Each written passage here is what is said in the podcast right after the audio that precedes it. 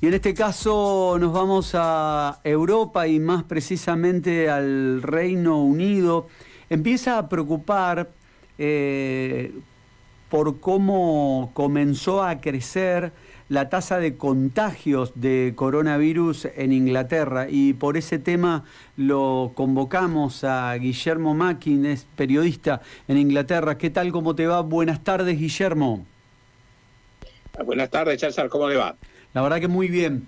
Eh, a ver, eh, las noticias que tenemos eh, aquí en Argentina es que ha crecido la cifra diaria de muertes por COVID-19 y empieza a preocupar a la administración de Boris Johnson. ¿Están así?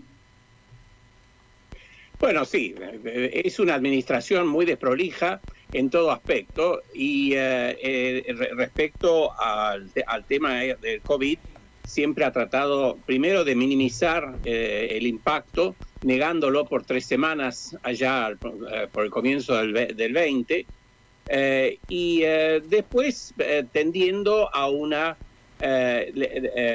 liberalización probablemente demasiado temprana que no todo la comunidad, no todos los expertos en el tema apoyaban. Y eh, eso es lo que eh, de alguna forma es el contexto y explica lo que está ocurriendo.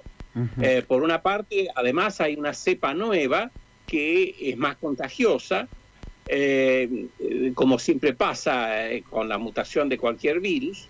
Y por otra parte, las vacunas, que es probablemente el único éxito eh, eh, en, la administración Johnson, que en realidad es atribuible al Servicio Nacional de Salud, no a, la administración Johnson, eh, las vacunas tienden a bajar después de, la, inoculación la protección. si bien se están aplicando la tercera dosis de, de, digamos, de refuerzo. En efecto, yo me la, me la pusieron la semana pasada a mí por, ser un viejito de 75. Resulta que eh, ahora quieren incentivar eso y que se haga mucho más rápido.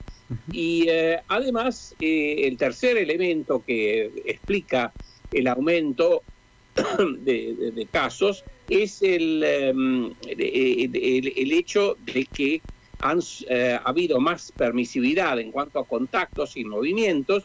Entonces, toda esta, estos tres elementos es lo que explican, según los científicos, el, eh, eh, la situación actual y, pretenden que el gobierno dé marcha atrás en algunas medidas de, en cuanto a seguridad y movimiento. habrá que ver si el gobierno tiene el coraje político de hacerlo. Claro, Ahí va mi, próxima pregunta. Mientras lo escuchaba, Guillermo, estaba pensando en eso. Eh, muchas veces en, la pandemia los costos políticos de todos los gobiernos, del lugar del mundo donde uno prefiera, eh, tuvieron, tuvieron costos en, elecciones. En este caso, ¿usted lo ve a Johnson poniendo marcha atrás? Es muy probable que lo fuercen a hacerlo eh, Johnson lo único que le interesa es ser primer ministro, no, le, importa tres velines eh, eh, el, resto del asunto. De hecho, es muy, es muy pragmático.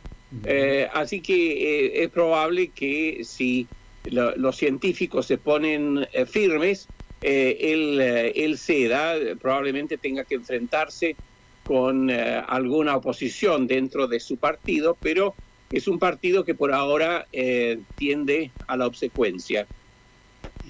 Eh, la próxima pregunta tiene que ver con cómo toma la sociedad inglesa este nuevo pico que, está teniendo. Eh, a ver, ¿le apunta a un sector de irresponsables antivacunas? ¿Le apunta a la gestión Johnson o hacia otra cosa que desde acá no se habla?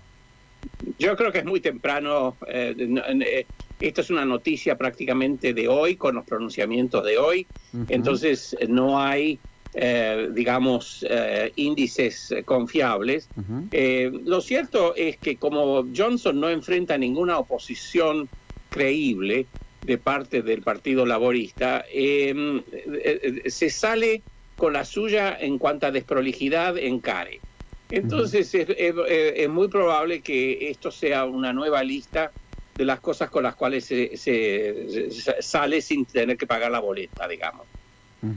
Eh, ¿Cómo está hoy? Y lo llevo, Guillermo, a un panorama muy, muy general, después de lo que fue eh, la salida que, duró tanto tiempo de la Comunidad Económica Europea, más este año y medio que llevamos de pandemia, en líneas generales, ¿cómo está la economía inglesa? Mal, eh, como era de prever.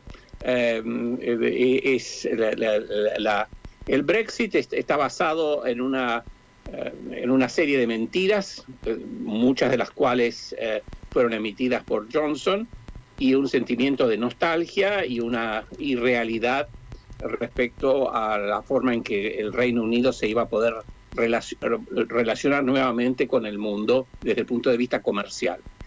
Y em, las cosas no han mejorado, hay desabastecimiento muy generalizado en, sectores como el combustible y la distribución de alimentos en, en los supermercados. Eh, es muy probable que esto, según los líderes empresariales, esto va a durar hasta el año 25 y eh, el, Reino Unido se ha pegado un tiro en el pie, como dicen en inglés. Mm. Eh, nosotros decimos más barangamente un tiro en la, región genital, digamos, pero en fin. así se han así se han manejado y, y van a seguir pagando las consecuencias por años. Mm. Eh, le agradezco muchísimo, Guillermo, estos, estos minutos. Nos brindó un panorama eh, general desde el punto de vista de la salud e incluso también desde el punto de vista económico, que tanto se ha hablado también en cualquier lugar del mundo, se han mezclado estas cuestiones de la salud y la, y la economía. Muchísimas gracias por su tiempo. No, nada, un placer chanzar ahora con usted. Hasta más